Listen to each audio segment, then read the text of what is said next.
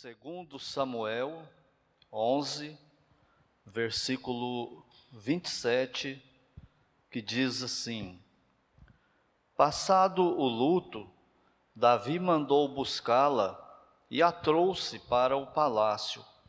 Tornou-se ela sua mulher e lhe deu à luz um filho.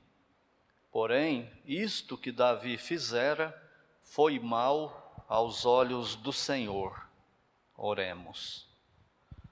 Pai Santo, bendito Deus, é no nome do Senhor Jesus que entramos em oração em tua presença mais uma vez neste culto. Mais uma vez expressamos nossa gratidão ao Senhor por tua graça para conosco, em nos aceitar na tua presença e aceitar a nossa adoração e sabemos que tudo isso é por mérito exclusivo do bendito Senhor Jesus Cristo. E agora, Pai, estamos com a tua palavra aberta e pedimos que o Senhor nos ilumine com teu Espírito Santo. Faça, Senhor, com que aprendamos a temer o pecado a lutar contra ele, dele fugir, e quando cairmos em qualquer um, que o Senhor nos ajude a confessarmos, não nos deixe ficar entorpecidos e rebeldes por tanto tempo como Davi ficou, e que assim o Senhor nos ajude na nossa santificação e que se agrade em nos usar cada vez mais para a honra e para a glória do Senhor. Nós oramos agradecidos no nome do Senhor Jesus Cristo. Amém.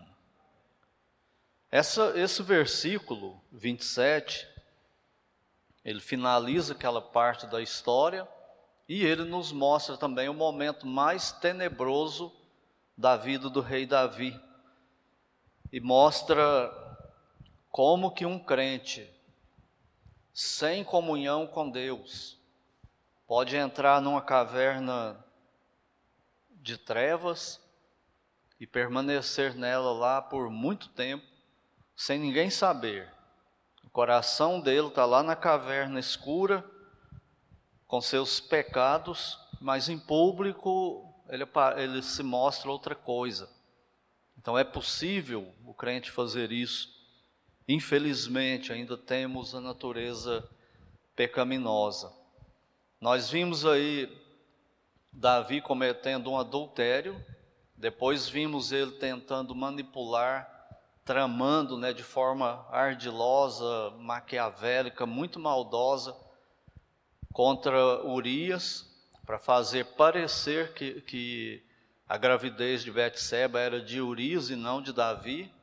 Quando ele não consegue, ele manda Urias para a morte e junto com Urias ele mata mais vários soldados que, que nem sabiam da história e não tinha nada a ver com a, com a coisa, né?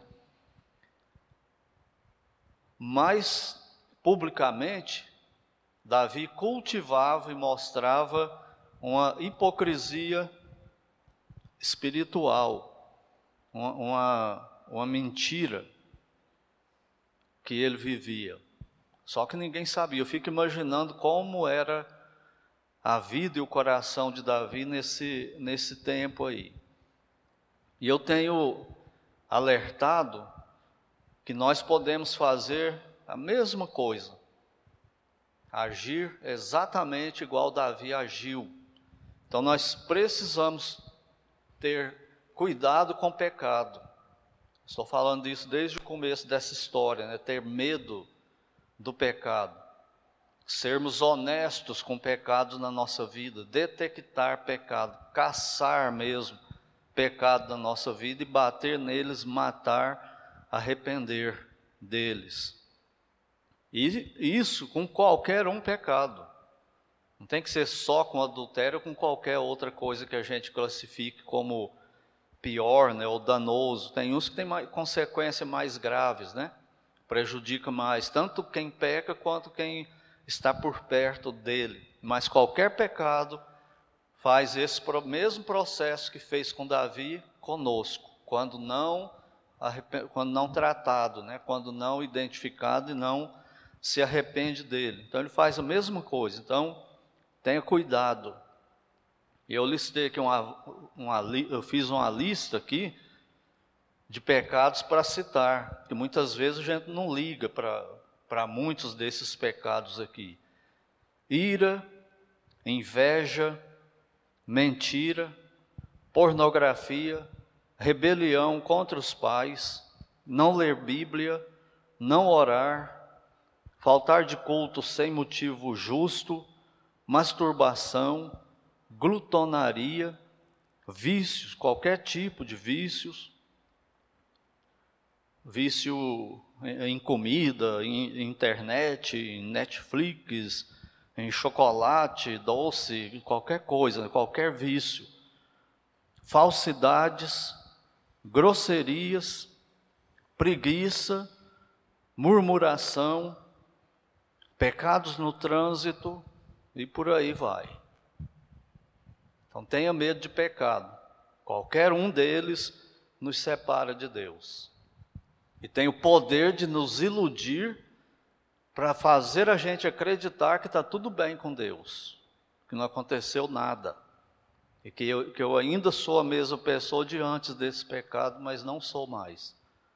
Só a gente pensa que é, mas não é.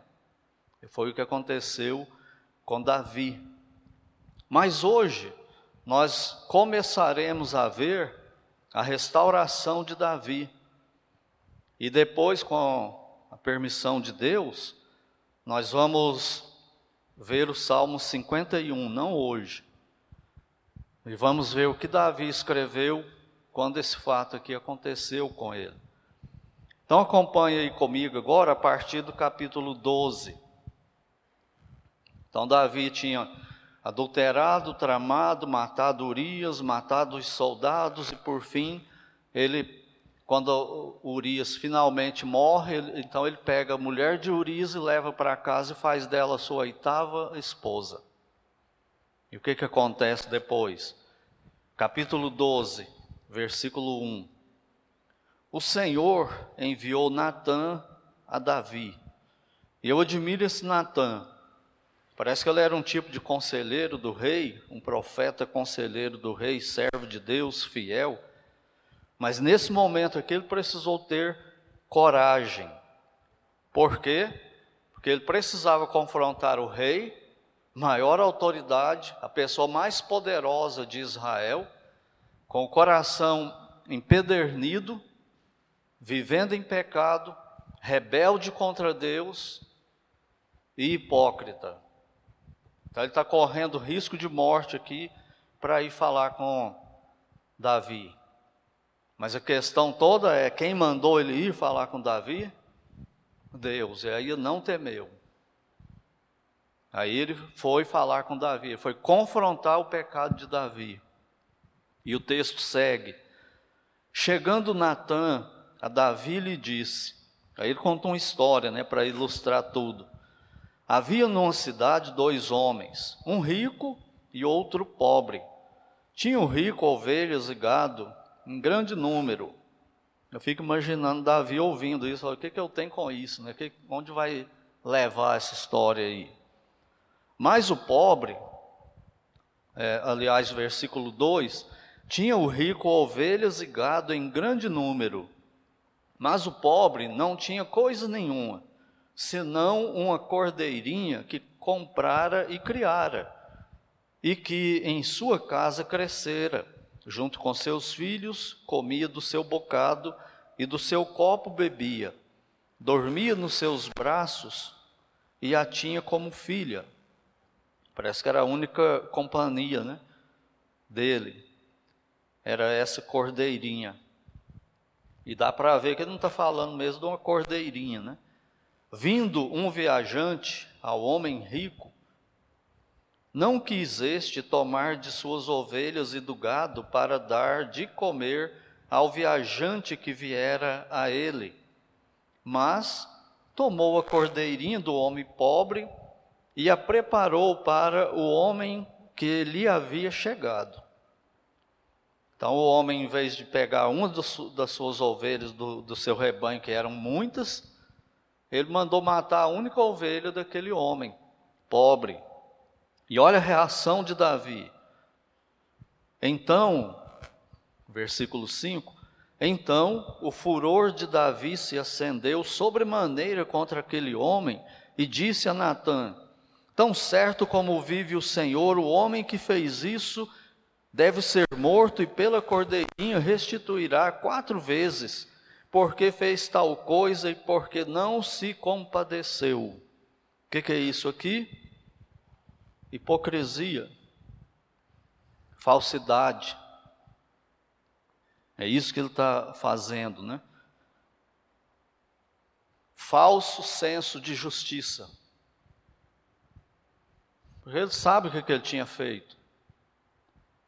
Mas ele não se toca até então. Ele continua. Nós temos, nós temos visto como que quando nós caímos no pecado e não nos arrependemos dele imediatamente, ele vai tomando conta. E nós vamos evitando admitir a culpa e a confessar o pecado. Davi está fazendo isso desde quando ele perguntou quem era Betseba. E eles falaram para ela: ela é neta de Fulano, ela é filha de Beltrano e ela é esposa de outro. Ela é casada e é de família, e Davi nem aí. E continuou. E ele vem fazendo isso até agora. Isso aqui já tem mais ou menos uns seis meses que ele está nessa condição aí. Então ele, ele reage desse jeito, né? parece que com um senso de justiça muito alto. Mas olha o que acontece no versículo 7 em diante. Então disse Natã a Davi: Tu és o homem. Tem que matar ele? Ele tem que restituir Davi. Esse rei, esse homem é o Senhor rei. Davi acabou de decretar a condenação dele com a própria boca. Agora ele começa a se tocar. Agora ele começa a ser quebrantado por Deus. versículo 8. Continuando 7. Assim diz o Senhor, Deus de Israel. Olha como Deus agora vai meio que acabar com Davi e mostrar para ele quão maldoso ele foi diante da graça de Deus para com ele. Diz o Senhor, assim diz o Senhor, Deus de Israel: eu te ungi rei sobre Israel. Quem era você, Davi, lá no meio do pasto, sozinho cuidando de ovelhas? E eu fui lá e te peguei te ungi rei de Israel. Te coloquei nessa posição exaltada e te livrei das mãos de Saul. Lembra, Davi, quantas vezes você orou e eu te respondi? E Saul querendo te matar, te traindo e fazendo mal e tramando contra você o tempo todo, e eu te protegendo, cuidando de você, te livrando da morte. Você fez isso com Urias? Você pensou nisso quando mandou matar os soldados? Versículo 8: Deite a casa de teu senhor e, e as mulheres de teu senhor em teus braços, e também te dei a casa de Israel e de Judá. E olha só, e se isto fora pouco, eu teria acrescentado tais coisas. Isso não bastava para você, não, Davi. Você precisava de mais. Se precisasse, eu teria acrescentado. Eu teria te dado. Eu venho te tratando com graça, com amor, com bondade. É isso que eu venho fazendo versículo 9. Por que, pois, agora vem as acusações de Deus, né? Por que, pois, desprezaste a palavra do Senhor, fazendo o que era mal perante ele? Lembra do não adulterarás? Davi sabia. E cobrava isso, ensinava, pregava, não adulterarás. a Urias, o Eteu, feriste a espada. Está vendo como Deus coloca a culpa em Davi? Fala na primeira pessoa, você feriu a espada, mas foi Davi que feriu Urias a espada? Não. Foram os inimigos soldados de Israel na guerra, mas para Deus foi Davi. Por quê? Porque ele foi o mentor. Tudo aconteceu por causa dele, por culpa dele. E ele vem escondendo isso, né? E lembra do outro mandamento? Não matarás. Ele matou não só Urias, mas os soldados, e antes ele já havia matado muita gente também, que não precisavam morrer. Depois de o matar a espada dos filhos, a espada dos filhos de Amon, ainda tem a terceira acusação, né, no versículo 9. E a sua mulher tomaste por mulher depois de o matar com a espada dos filhos de Amon. Você matou o homem e depois pegou a mulher dela e levou para você e casou com ela, fazendo dela a oitava esposa, quebrando o princípio de Deus sagrado do casamento, um homem e uma mulher, até que a morte os separe. Não é um homem e oito mulheres, é um homem e uma mulher. E Davi quebrou isso também. E Deus então está confrontando Davi, coisa que é difícil para a gente fazer, né? E está fazendo isso através de Natan. E a gente não quer confrontar, a gente quer fugir do confronto, do pecado de alguém, a gente quer minimizar e tal. Versículo 10. Agora vem o juízo, as consequências dos pecados de Davi. Agora, pois, não se apartará a espada jamais de tua casa, porquanto me desprezaste tomaste a mulher de Urias o Eteu para ser tua mulher. Assim diz o Senhor: Eis que da tua própria casa suscitarei o mal sobre ti e tomarei tuas mulheres à tua própria vista e as darei a teu próximo, o qual se deitará com elas em plena luz do sol. Porque tu fizeste em oculto, mas eu farei isto perante todo Israel e perante o sol. Então aqui a gente vê o, o juízo de Deus sobre ele, decretando a humilhação total dele, o tanto que ele sofreria por causa desse, desse pecado de adultério e assassinato, e, acrescentar tantas mulheres na, na vida dele. E ele vai sofrer o resto da vida agora. Você vê a vida de Davi, ele vai sofrer, não vai ser mais o mesmo homem. Então ele será humilhado, com essa dura sentença aí, por consequência, como consequência de pecado.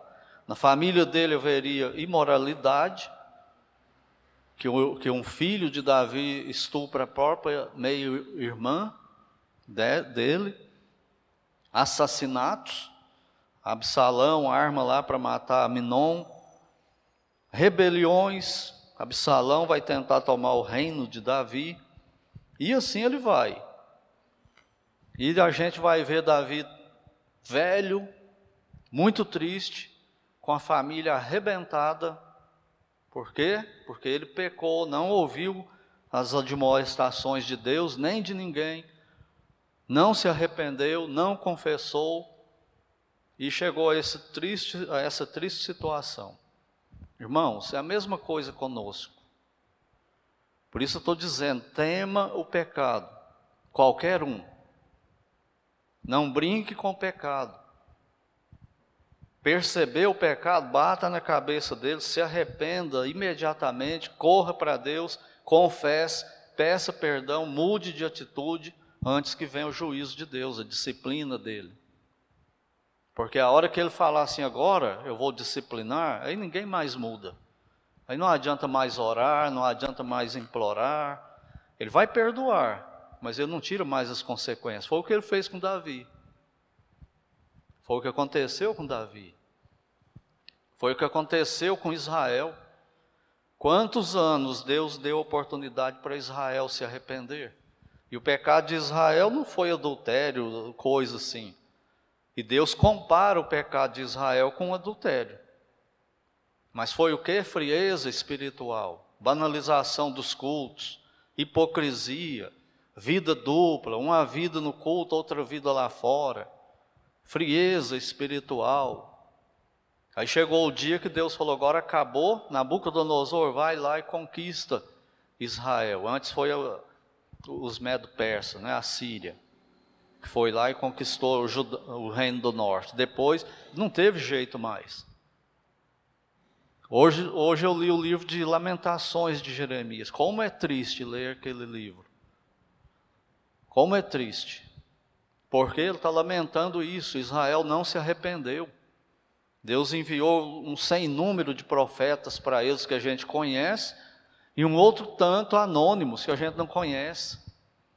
Mas eles rejeitaram todos e mataram alguns deles. E Deus está chamando: arrependam-se, arrependam-se.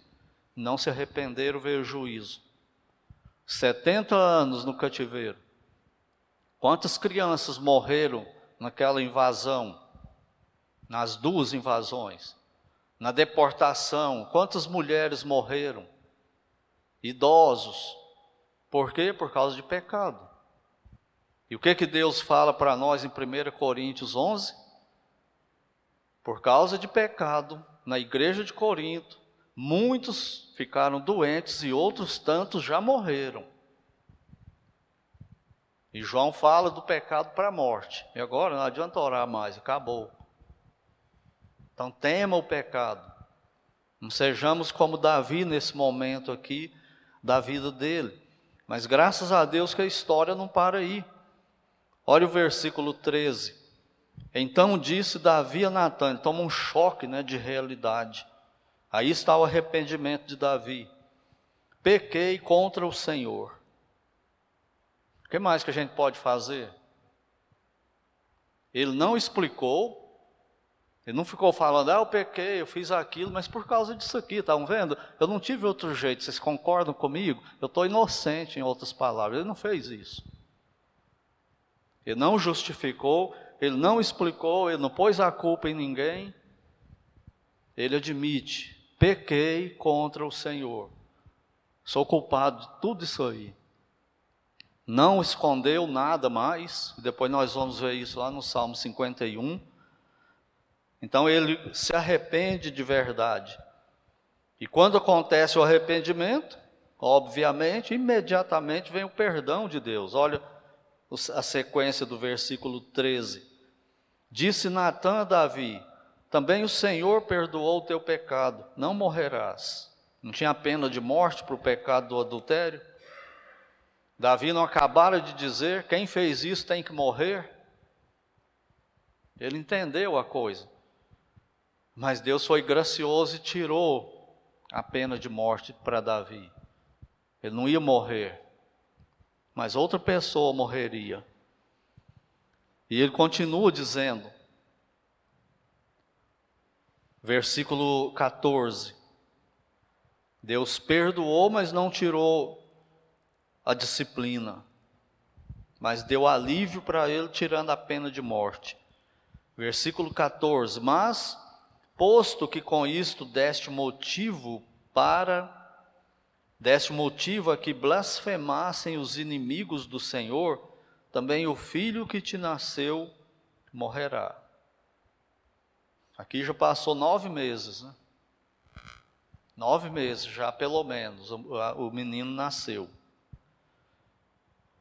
E por que que vem o juízo de Deus na morte da criança?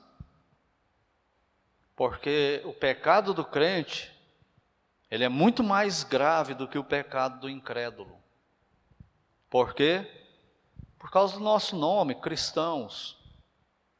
O que é cristão? Pequeno Cristo. Imitadores de Cristo. Imitadores de Deus, como Paulo fala em Efésios.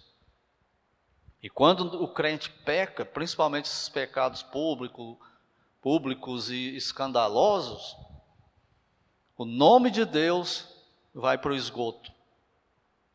É por isso que ele decidiu matar a criança, por causa do nome dele. Os inimigos de Israel estavam blasfemando de Deus, e olha aí o ungido do Senhor. É esse aí que é o homem segundo o coração de Deus, que Samuel disse? Ele sujou o nome de Deus. E isso é o motivo principal pelo qual nós devemos temer o pecado e fazer tudo para evitar ele, quando cair, confessar. Ele suja o nome de Deus. Não é só o nosso nome, principalmente o nome de Deus. Por isso o juízo foi tão severo assim. Versículo 15. Então Natan foi para sua casa. Dá para imaginar a situação de Natan indo para casa? Como que ele estava comovido, triste com isso? Sabendo tudo que ia acontecer com Davi ali para frente, o grande rei deles. E dá para imaginar o coração de Davi como, como que ficou agora? Natan não deixa ele explicar, não deixa ele justificar, não fala para ele correr para Deus e pedir mais misericórdia, ele não fala, vai embora. E Davi fica com tudo isso aí para ele administrar agora no coração dele. É isso que o pecado faz. Ninguém sai ganhando com pecado. Ninguém ganha.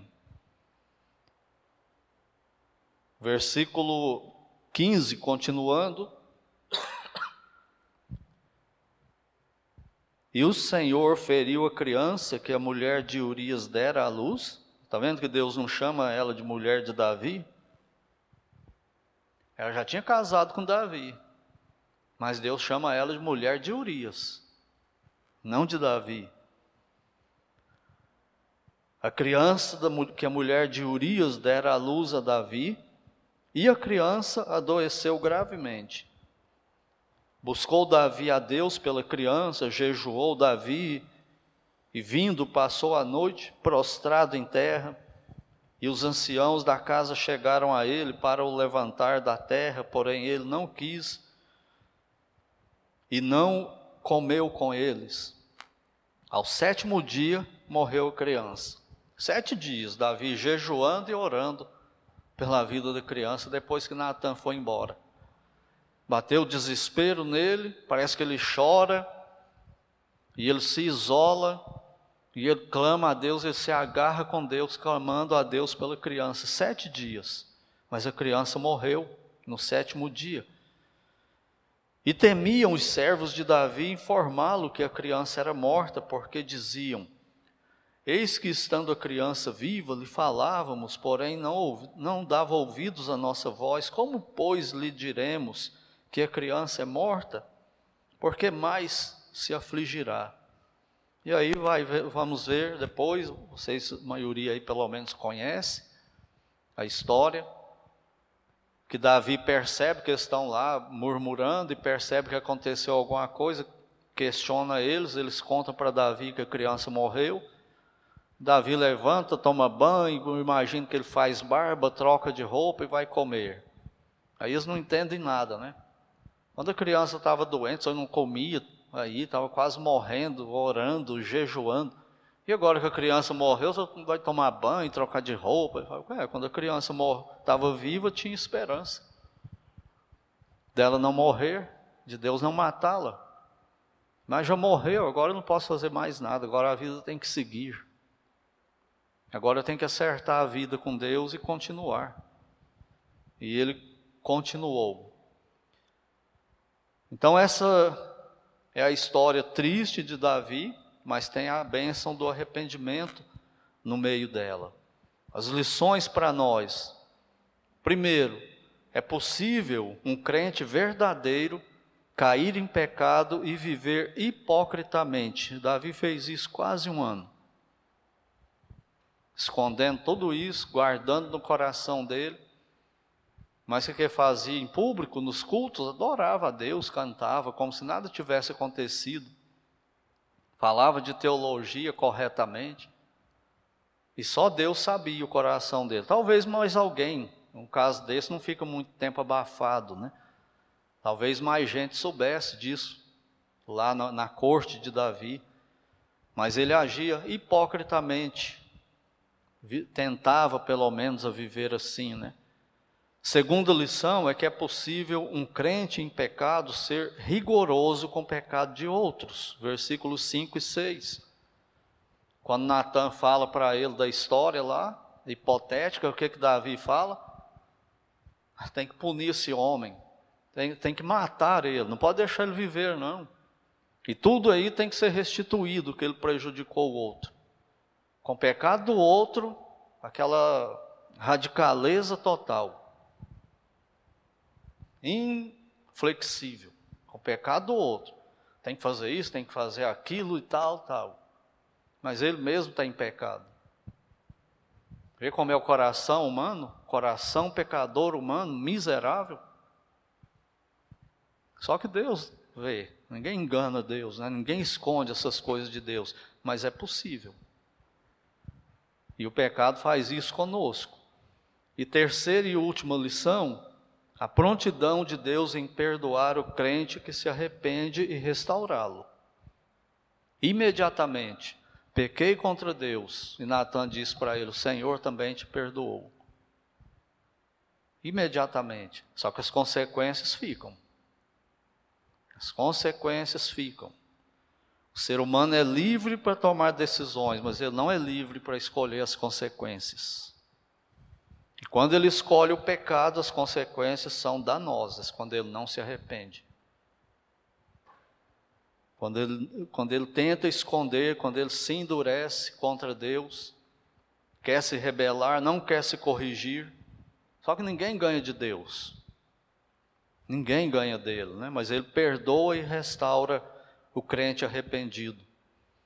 Então, vou citar de novo aqueles pecados: ira, inveja, mentira, pornografia, rebeldia contra os pais, não ler a Bíblia, faltar de culto, à toa, masturbação, glutonaria, vícios, falsidades, grosseria com as pessoas, preguiça, murmuração, pecados de trânsito, pecado de família, pecados conjugais um contra o outro. Tem algum assim na sua vida, ou outro de outra área aí? Se arrependa. Confesse. Não esconda, não tenta fazer de conta que é o melhor crente do mundo e que está tudo certo, porque não está. Então, se há qualquer desses, não tenha medo, não tenha vergonha de procurar o Senhor. Ele não vai jogar na nossa cara. Mas a hora que você falar, Senhor, eu sou culpado, não explicar, não justificar, e clamar para Ele: Senhor, me perdoa. Ele perdoa. Ele não só perdoa, como Ele restaura de qualquer pecado. Mas lembre-se: qualquer pecado separa de Deus, como o adultério de Davi e Betseba. Os separou. Então, se há coisa na sua vida, aproveite a oportunidade. Se você é crente, e não faz isso e não fizer isso, mais cedo ou mais tarde a disciplina de Deus vai chegar até você. Ele usa pregadores, ele usa professores de EBD, ele usa crentes em conversa, ele usa até incrédulos, numa coisa ou outra que a gente vê. Igual ele fez com Davi, dando oportunidades. Mas quando chega o ponto que acabou para ele, aí horrenda coisa é cair nas mãos do Deus vivo. Aí não vai tirar mais a disciplina, não. Mas podemos fazer campanha de oração, não vai mudar nada. Então se arrependa, leve Deus a sério. E Ele perdoa, mas não tira as consequências. Né? E Deus também perdoa do mesmo jeito quem ainda não é crente. Talvez tenha alguém que, que aqui hoje à noite que não tem Cristo como Salvador, alguém ouvindo aí pela assistindo pela internet, hoje ou depois na gravação, arrependa-se. Corra para Cristo, não importa o tipo de vida que você está levando, tudo que Deus quer é arrependimento e fé no Filho dele. E, eles, e os seus pecados serão devidamente castigados, punidos em Cristo. E Ele te perdoa. E Ele te declara justo para toda a eternidade. Ninguém nunca mais vai trazer um pecado que te leve para o inferno, que te condene. Mas você precisa render-se ao Senhor Jesus Cristo como Salvador. Então, se é o seu caso, faça isso hoje. E Deus te perdoa, te declara justo para a eternidade. E a nós que somos salvos, se confessarmos os nossos pecados, Ele é fiel e justo para perdoar e para purificar de toda a injustiça. Mas se não confessarmos, os nossos pecados continuam conosco, quebrando a comunhão com Deus, não condenando mais ao inferno, mas quebrando a comunhão. E mais cedo ou mais tarde, a disciplina de Deus vai chegar. Que Deus nos abençoe, que Deus nos ajude.